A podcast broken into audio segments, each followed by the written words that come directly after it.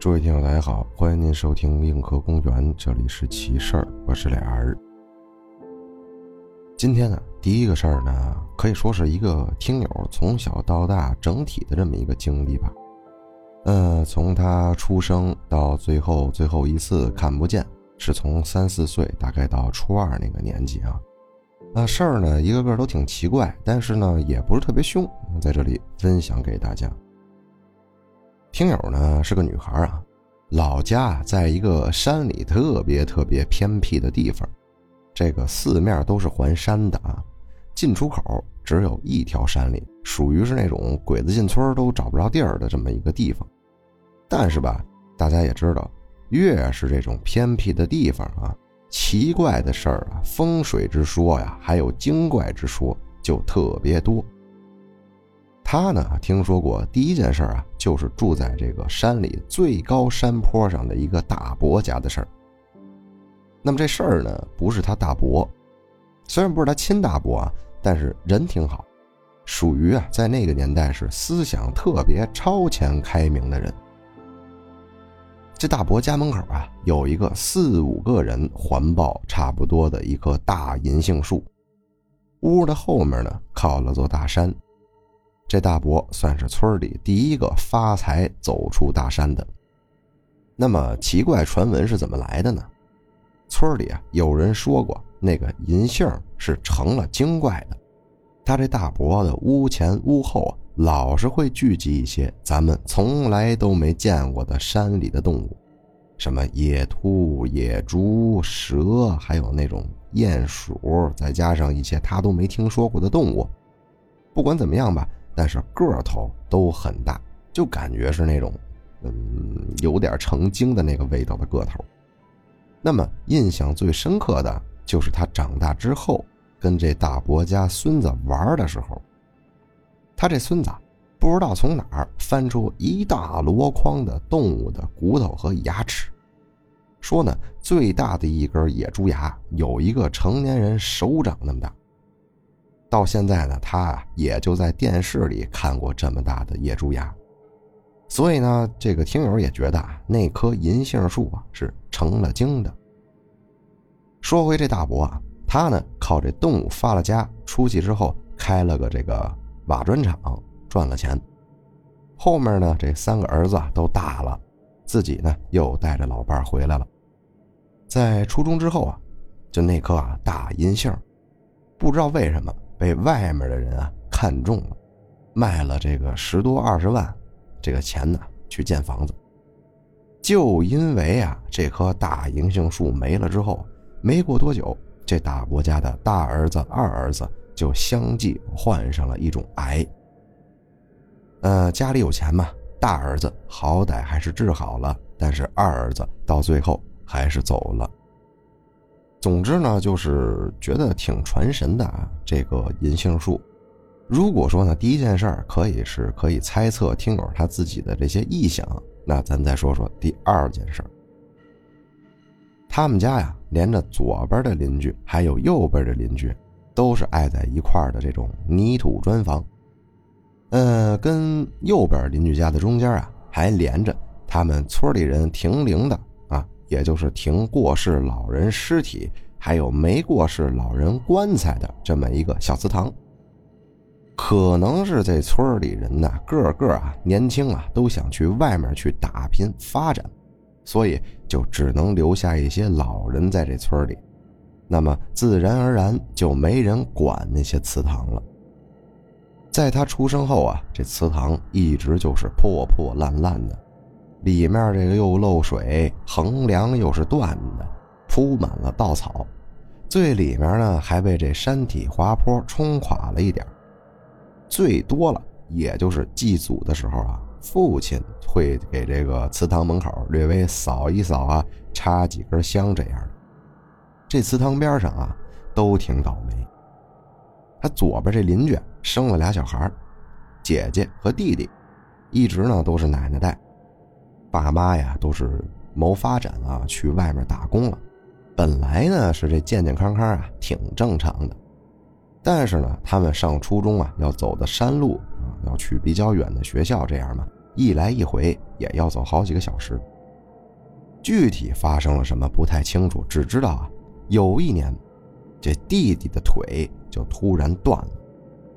他奶奶呢说是这山里的精怪害的，村里人呢说是回家路上在外面啊皮把这腿摔断了。但是呢，最多吧，就是一座山阻碍了他去外面医院治疗的最好的时机。他呢就有印象啊，就听过这个他们家里父母骂这个奶奶砸东西、嘶吼、发泄的声你要说这一件事儿啊，就这单纯的一件事儿，能跟这祠堂扯上什么关系呢？那咱就说第二件和第三件。目前来说，听友啊是不相信有这样的巧合的。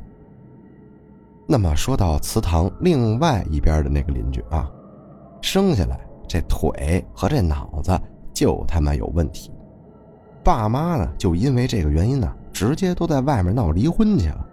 离完婚之后，各自又出去了，就把这几个月大的这娃娃扔给了这爷爷奶奶。那爷爷呀。好像也是个挺奇怪的人，总是会在傍晚跟那咿咿咿呀啊啊啊这么唱戏。听友小啊，想听但是又听不懂。他呢每次靠近一点想听，他的奶奶就会说啊，这老头会打人。其实呢，这老头哪会打人呢？老头挺老实的，他这老婆也就是那老奶奶凶。在村里啊，听友见过他的地方，不是在骂人，就是在去骂人的路上，就包括母亲啊，都没少跟这老太太吵架。吵起来呢，就是那种咱们网络上见的很多啊，嗯，一跺腿，对，退，退，就那个架势。这个奇怪也就罢了，最可怜的就是那小孩不会说话，不识字，也认不清人。每天啊，坐在椅子上就只会流口水，偶尔啊，只会被这奶奶抱出来晒晒太阳，但是也是从来没有去医院医治过。听友就记得小时候啊，好像跟这个小孩还说过话，当然也是听友一个人跟那说。不仅如此啊，这是两件事了，还有他弟弟，刚出生啊就被这个大夫下达了死亡通知书，就说带回去。治不好也治不了。那么父母呢？三十多啊才得了这么个儿子，也不舍，也不想放弃，就想把他放到镇上的大伯家。放在大伯家呢，好方便带这孩子去市里看看大夫。镇上已经是治不好了。不过呢，这大伯的女儿啊，也是挺操蛋的啊，因为啊，听别人说小孩在家里死了不好。就把这听友的弟弟拿了这么一个大箩筐装起来，放在这屋外边。就因为这事儿啊，听友的父母哎呦生气，记这事儿记了好多好多年。后来呢，因为父母的锲而不舍，哎，这弟弟确实奇迹般的慢慢好了起来。不过唯一的一点啊，就是，嗯，走路不太好，不太能走路，也走不稳路。听友呢，以前啊牵着他上学，起码牵到了小学三年级，他才能自己站稳走路。这就是这三件事你说起来也不太新鲜，但是呢，这村里这么多户人家，就唯独他们这三家靠近这祠堂的，生出来这儿子，个个都命途多舛。小时候啊，从来没多想过。但是呢，鬼话呀、风水啊，听得多了，总会想着是不是因为他们那几户眼睁睁的看着那祠堂破败了。嗯，具体咱们也不知道怎么回事再到初中之后啊，家里起了新房子，祠堂也彻底拆了。这村里人在这村口筑起来了一个土地庙。他们那儿那个很多的村子啊，都是有村口住土地庙的这么个传统。当然了，您要说这事儿跟灵异也沾不上边那还有个事儿，也挺奇怪。这个呢，就是这听友小时候发生的事儿。他呀，从小也是有点特殊体质啊。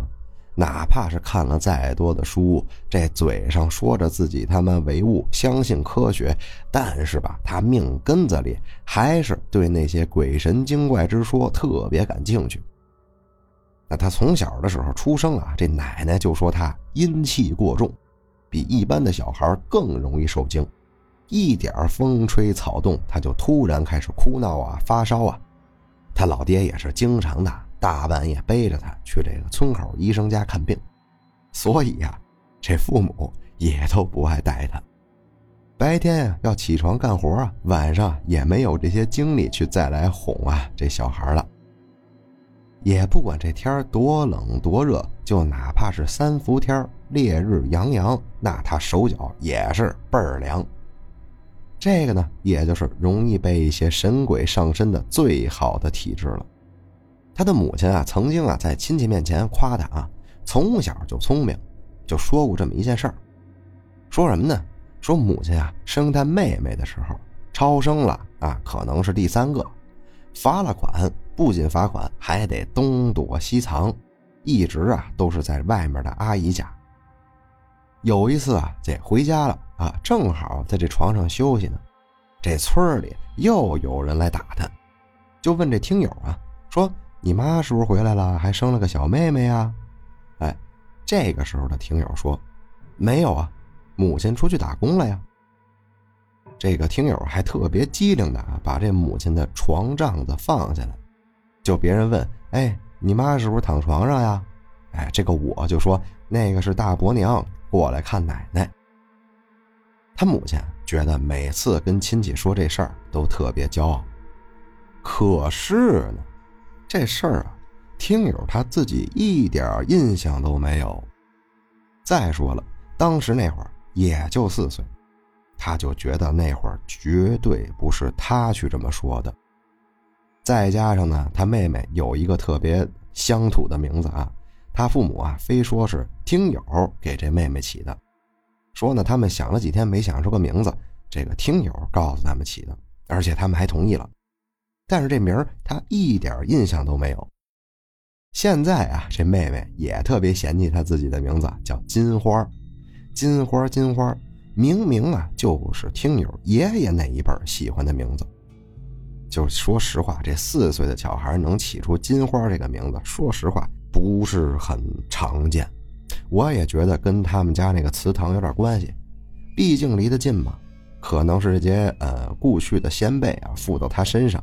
然后帮这个他的母亲挡了一下当时打探的人，包括起这么一个，呃，现在很不常见的这么个名字啊。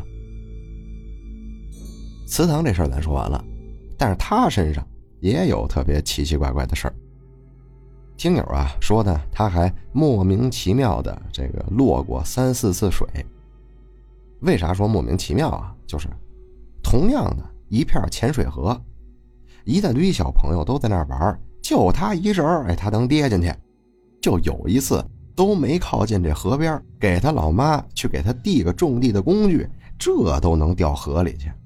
要不是说这村里啊有一个人啊边上路过救了他，这人嗯也就没了。后来呢，父亲还因为这事儿跟母亲吵了一架，奶奶说啊，就因为这河里有东西想找替死鬼。每次他去河边玩，都得跟着这听友去，直到呢不知道奶奶呀在哪儿求了一块这铁的佛牌，给挂脖子上。结果呢，嗯，好是好啊，带到六年级之后，他把这佛牌拿给这同学看，结果又莫名其妙摔成两半。咱要知道啊，这可是他妈铁的，怎么弄能给他碎成两半就新鲜。就离谱！您要说木头的、玉的，行吧，我信了。他妈铁的，它能碎成两半，就真的很奇怪。再加上呢，带了这佛牌之后，这听友确实啊没再落过水了，有点意思。呃，灵异之事不仅如此啊，他还看见过啥呢？看见过啊，这个小时候啊，村里有一些喜欢看一些。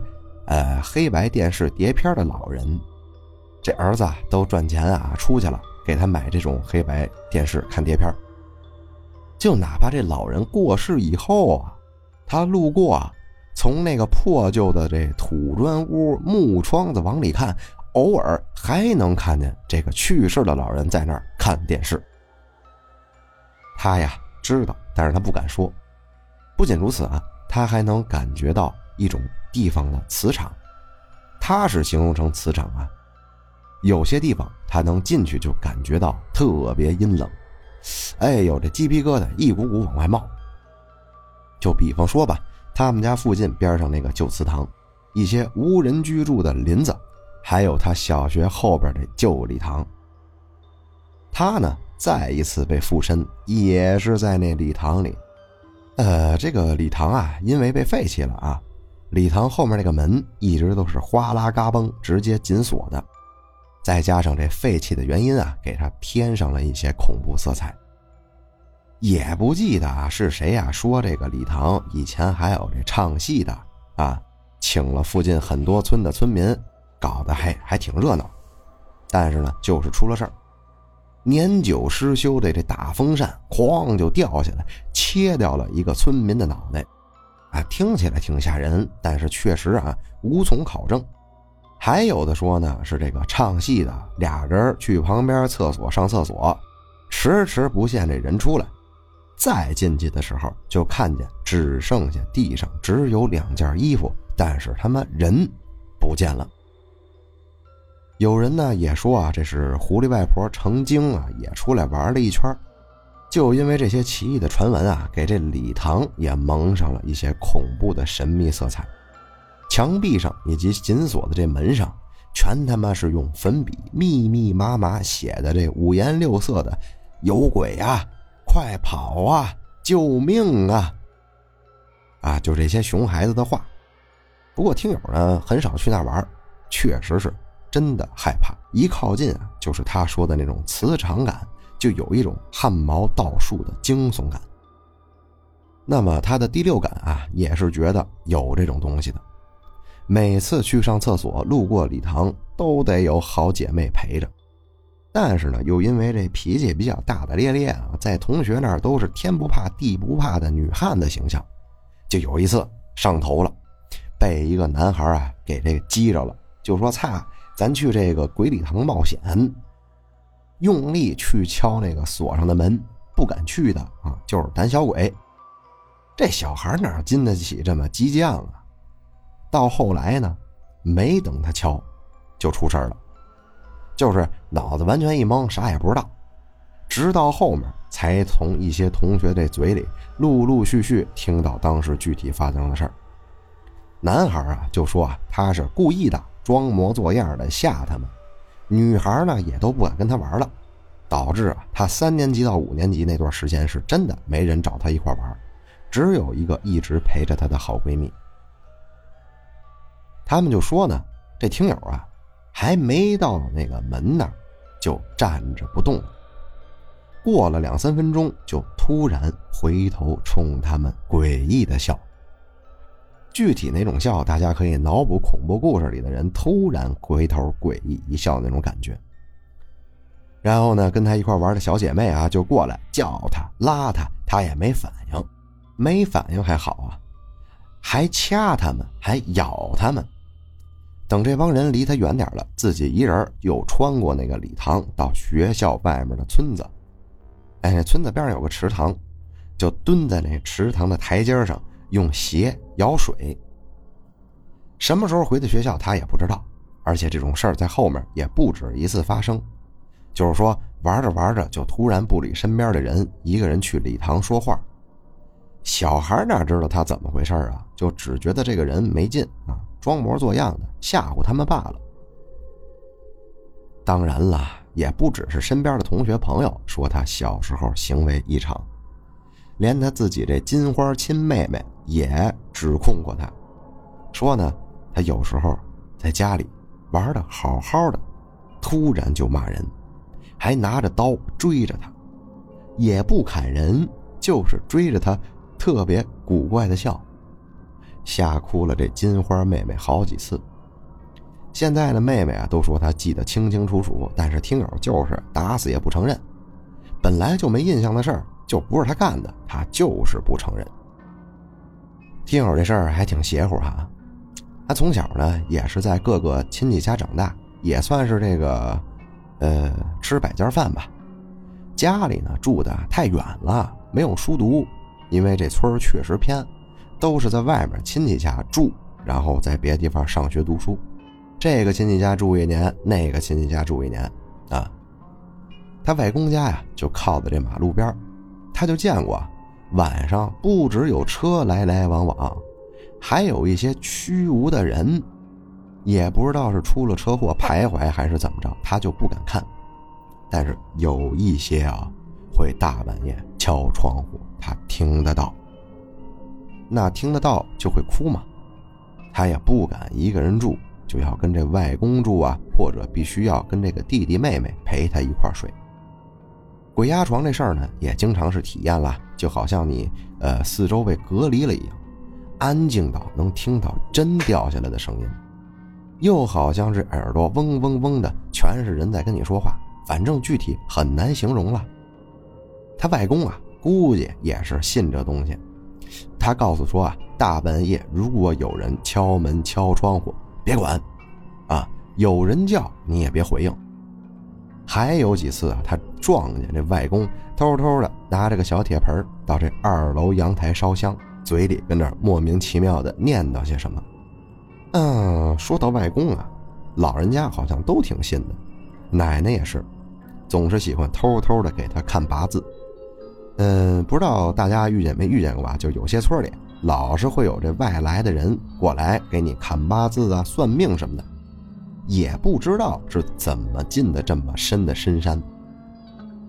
他爸妈啊，以前啊出门都是要翻山越岭才能坐小三轮去赶集，后面开始修路才要好很多，所以那些算命的到底怎么来的，谁也不知道。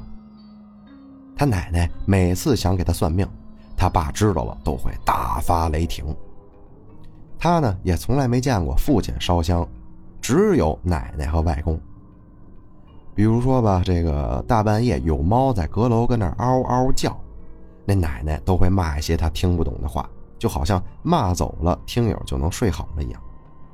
说来也怪，他跟这奶奶睡啊是不会压床的，也就在这个亲戚家读小学的时候那几年比较频繁。后来呢，到了读初中了。开始住母亲的姐姐家，也就是大姨家，也是在村里，不过呢，离学校近一点啊，也就两三公里了。唯一不好的就是这进村的路上，路上会有很多很多的湖，左边、右边全都是湖，中间呢就有一条小路。其实啊，搁平常白天上学他是不会害怕的，但是呢，小时候咱们也说了，落水。莫名其妙的老掉水里，这多多少少也会有点心理阴影。再加上那块佛牌啊，在他六年级那年直接碎了，所以他晚上很少敢走夜路，就更别提那条两边都是水的路了。一般来讲都是呃，放学白天就准时回家了。初中呢，被同学带着啊，比较喜欢上网。有一次放学啊，同学请客，大家一块玩玩 CF 啊，穿越火线。多玩了仨小时，好家伙，出网吧的时候啊，都七八点了，公交车也没了，还好天儿有点亮，他就咬咬牙，背着这书包，当当当当，一直就开始跑，从这镇上跑到村里大娘家，一口气都没歇。他自己形容啊，路上那些个湖也感觉跟他妈飞起来了一样，这脚丫子完全不听使唤，就感觉好像有人在叫他。又根本停不下来。等坐到家里，这大姨在耳边是一边问一边说话，他才反应过来，全身啊就跟水洗一样。但是呢，一看家里这时间，我操，连半个小时都没过，真的很神奇。平时他坐公交车，再加上走路四五十分钟，这天也黑了，也没公交车，但是在他回来路上。就好像完全完全不用看路，就只要一直跑，一直把这俩腿嘚嘚这么一倒，直接就能到家。怎么回的家，他也不记得，也不是很清楚。反正这事儿确实是挺奇特的哈。嗯，因为身上这些奇怪的事儿啊，越大他越能感觉得到，就觉得自己真的很特殊。他呢还干过一些蠢事儿啊，偷偷烧香，学他外公啊，拿家里这香点上，然后烧纸祭拜。因为呢是偷偷摸摸的哈，很害怕，怕被这父母发现。这烧到一半，就仿佛听到这奶奶在叫他，由远及近的就过来。哎呦，他吓一跳，立马就从后面这山坡下来往家跑。走的时候啊，怕这火点着山边的草，还用这脚使劲踩了几脚，给踩灭了。然后到前院，看见奶奶了，就问他：“奶奶，你喊我干嘛呀？”但是这奶奶一副“嗯，我什么时候喊你”这么个模样。而且呢，还没过一会儿，他就觉得我操，右腿好他妈疼啊！但是呢，这裤子都是好好的，撩开这裤子看疼的地方，哎呦！裂了好大一个口子，我操，往外翻着红肉，哎呦，看着就疼。但是听友也不是很疼，但是伤口很深呐，他立马这眼泪就掉下来了。奶奶看见了呢，也吓了一跳，就问他干嘛了？听友也不敢说呀，父母也不在家，这奶奶啊，只好用这蜘蛛网给他层层的包起来了。后来呢，他爸还是给他撒了点消炎药啊，差点没给他削一顿。烧纸这事儿，他是一个字儿也没敢提，可能是被山坡边的石头给刮着了，也有可能呢就是惩罚。反正啊，就是裤子没事腿有事儿，他也说不清楚个所以然。反正啊，伤好了之后长得有点像个眼睛。呃，听友在投稿的过程中啊，他呢还真的配图了，可以看到咱们刚才聊的这个村落里是什么样子。然。后银杏树是什么样子，啊，土地庙是什么样子，还有这个佛牌什么样子，还有这个礼堂大概的样子，还有他们家啊，就是说这个去大姨路上两边都是水的这种照片，还有的就是他这伤疤。这伤疤吧，我给大家形容一下，连照片都不用看，像眼睛吗？说实话，像一个眼眶，但是没有眼球，就是一个眼的形状。没有眼球啊，嗯，大概就是这么个形状，很明显能看得出来，这是一个形状，这儿肯定是受过伤，那么最后一次啊，能感受到这些奇奇怪怪的事儿啊，还是因为他奶奶。呃，因为奶奶去世的时候啊，他还在外面读书，等他回家的时候，那个父母啊，已经把奶奶的东西收拾好了，准备给烧掉了。那么奶奶住的房间呢，也是关着的。爸妈不在家嘛，他就打开奶奶的房间，就看见这衣服都堆在床上。他呢抱着奶奶的灵牌，哭的是，哎，歇斯底里，一塌糊涂，撕心裂肺。也不知道过了多久啊，这床上的衣服突然之间一股脑的全都掉到了这个手边他看见奶奶的灵牌，好像也感觉到奶奶在哭，他既有点害怕。又有点难过，但是呢，他又怕父母知道，就收拾好东西放回原位就出去了。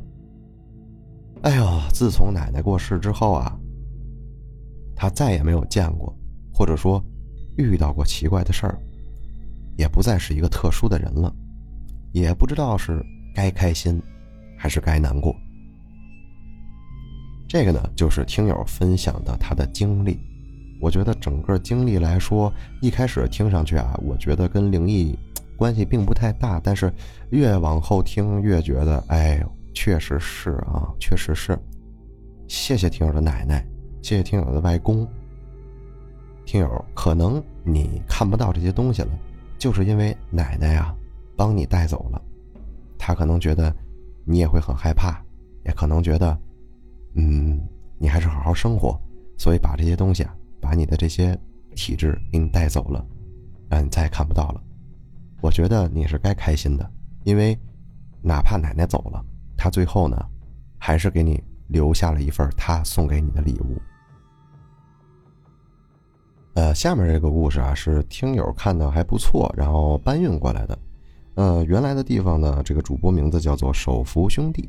啊，第一件事啊，咱们这个他说了，三十年前，二十四岁那年啊，呃，岁数既然这么大了，咱们就给他起个名字啊。呃，以前叫什么小美啊，这次咱们梅姐。父母呢，给这梅姐那边啊找了个工作，托了一名叫做秦姐的人啊，让梅姐去那儿工作。那么和梅姐一起去的还有几个人，去了之后啊，其他人都没啥事就他出了事可能是这运气太低，或者是他这命就是如此。从他有记忆开始啊，凡是他运气低的时候，就感觉啊，经常能看见不干净的东西。呃，有去问过啊，都说他没阴阳眼，但是呢，他运气低的时候就是可以看得到。工作的地方啊，宿舍是一长条这样排下去的，床呢都是上下床，他被安排在这宿舍里边比较靠里的一张床。其他人啊，上班啊，干的满脸笑容啊，都挺开心。那么他呢，到这开始啊，第一天、第二天过第三天，那这人就开始不太好，甚至天天都不好。一开始啊不舒服，他都是坚持着，但是他每天每天一直不舒服。刚开始呢，他要去跟这个秦姐啊和一些阿兄阿姐说啊。他们呢就觉得可能啊你是没出过远门啊，刚出门出现水土不服的这么个情况，应该适应几天就好了，不要去吃上火的东西啊，或者是弄点药片吃。那么梅姐呢可能也觉得应该是这样，没想到啊，这个第十四天的时候，特别的难受。她也说了，十四天之内没发生过什么事就是人特别不舒服啊。十四天的时候，人特别难受，无法工作，基本上到这个程度了。就记得第十四天这天早上起来上班没一会儿，哎呦，昏天倒地，晕头转向，我操，整个脸色、嘴皮都发白了，赶紧就去跟这管理请假。管理一看他这脸色，就哟，怎么了这是？梅姐就说呀，哎，我实在受不了了，我得去休息睡一会儿。管理呀，看他这脸色，确实是都白了。哎呦，得了，赶紧回去吧，就同意了，叫他呢弄点热水喝，好好休息。哎呀，梅姐难受的，慢慢的走去了宿舍。其他人都在上班啊，只有他一个人。他呢就走到这床边，就想着睡一觉吧，实在太难受了。在他刚睁眼的时候，突然这脸。就被啪的一下被一人扇了一个大逼斗，他马上把这眼睛睁开，他就看见这宿舍这一个通道啊，看见一个男人，个子挺高，穿着西裤白衬衫，头发往上梳啊，梳成了大人的模样。梅姐就赶紧爬起来，那这东西呢，看他起来就往外走了。他追了到门外出去，就看不见这个男人了。四处看了看，心想：“我操，这人谁呀？这又不认识他，怎么来给我大嘴巴子呀？这劲儿还挺大。”他就重新回到床上。可没曾想啊，这一睡到他醒来的时候，已经是吃完晚饭过后，这人躺在医院里输着液了。他醒了之后。赶紧看向旁边，就问他怎么回事？我怎么在这儿啊？那会儿啊，秦姐，包括老板啊，包括同事、朋友，也有人过来问他：“你是怎么回事？你怎么这样？你别他妈吓死我们行不行啊？”那梅姐呢，一边输着液，一边就懵逼了，就我怎么了？哎，他们就说呀，午饭的时候有人啊回去宿舍。第一个回宿舍的这个女生就惊叫了一声，外面的人听见了，然后跑进来，就看见梅姐睡在床上，俩手死死的掐自己脖子，俩腿一边蹬一边掐一边蹬。他们看过来，赶紧来掰他的手。这会儿这梅姐已经怎么叫也叫不醒了，就马上啊送她去医院。路上刚要进医院的时候，又他妈开始掐自己脖子。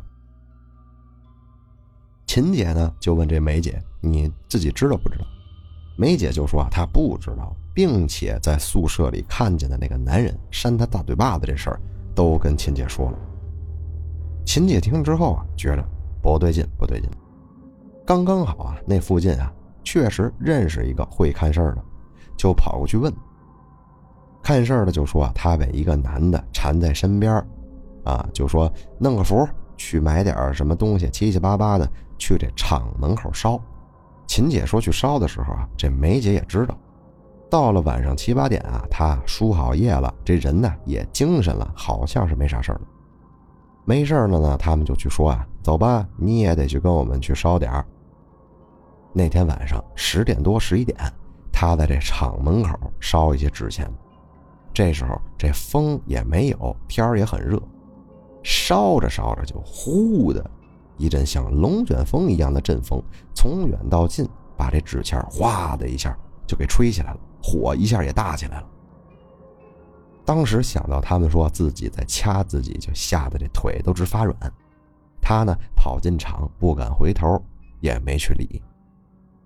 第二天，本来以为没事没想到宿舍的几个姐们就说晚上睡觉的时候，还是看见了这梅姐自己掐自己脖子，弄得这个秦姐老板说啊，他们说就不行，还回家吧，别干了，要不。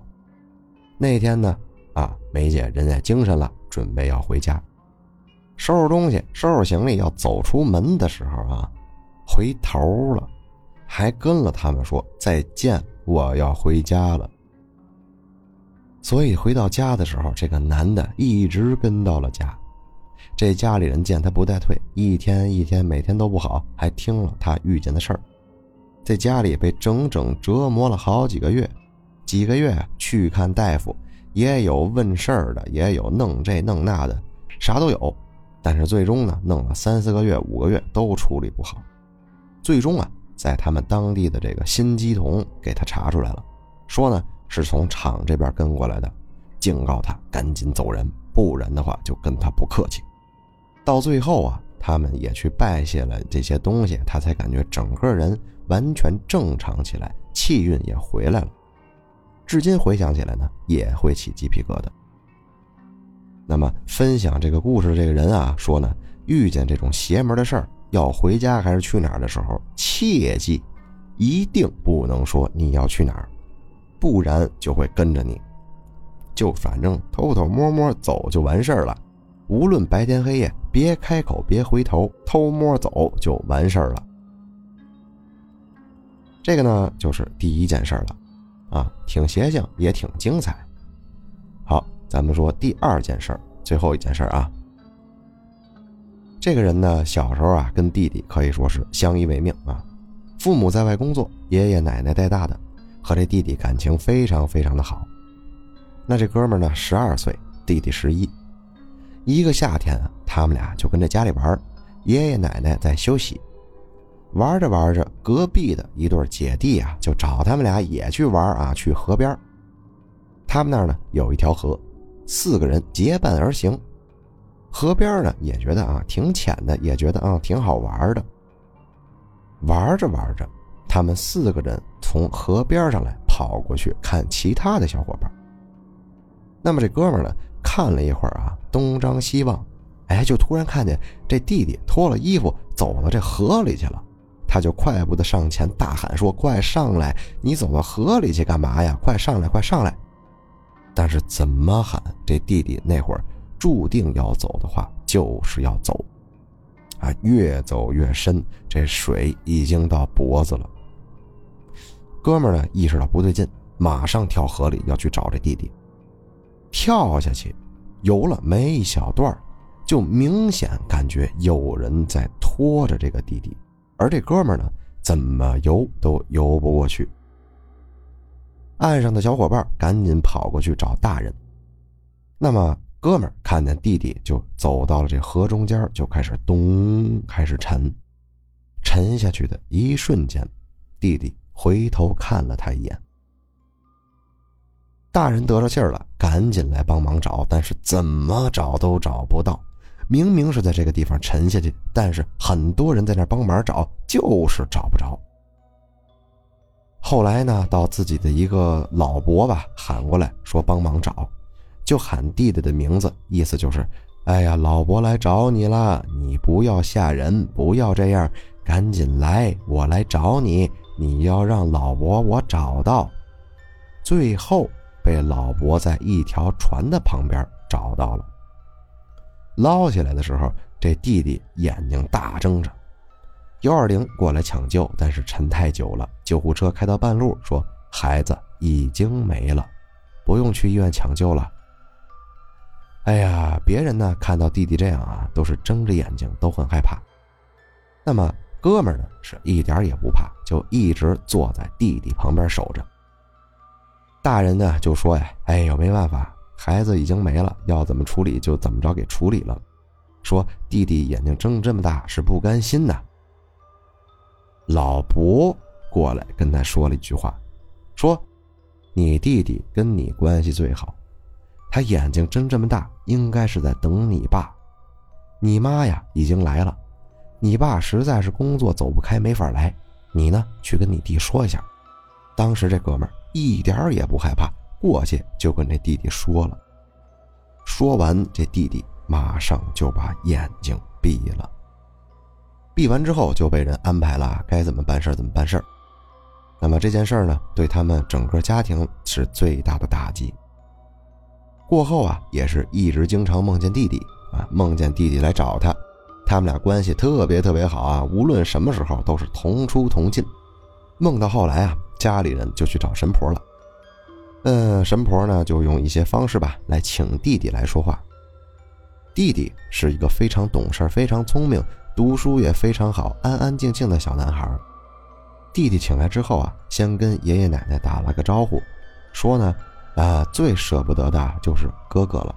说呢，我走了以后啊，哥哥一直在夜里哭，一直躲在被窝里哭，就让这个爷爷奶奶跟哥哥说，不要再哭了，不要把自己哭坏了，眼睛哭瞎了。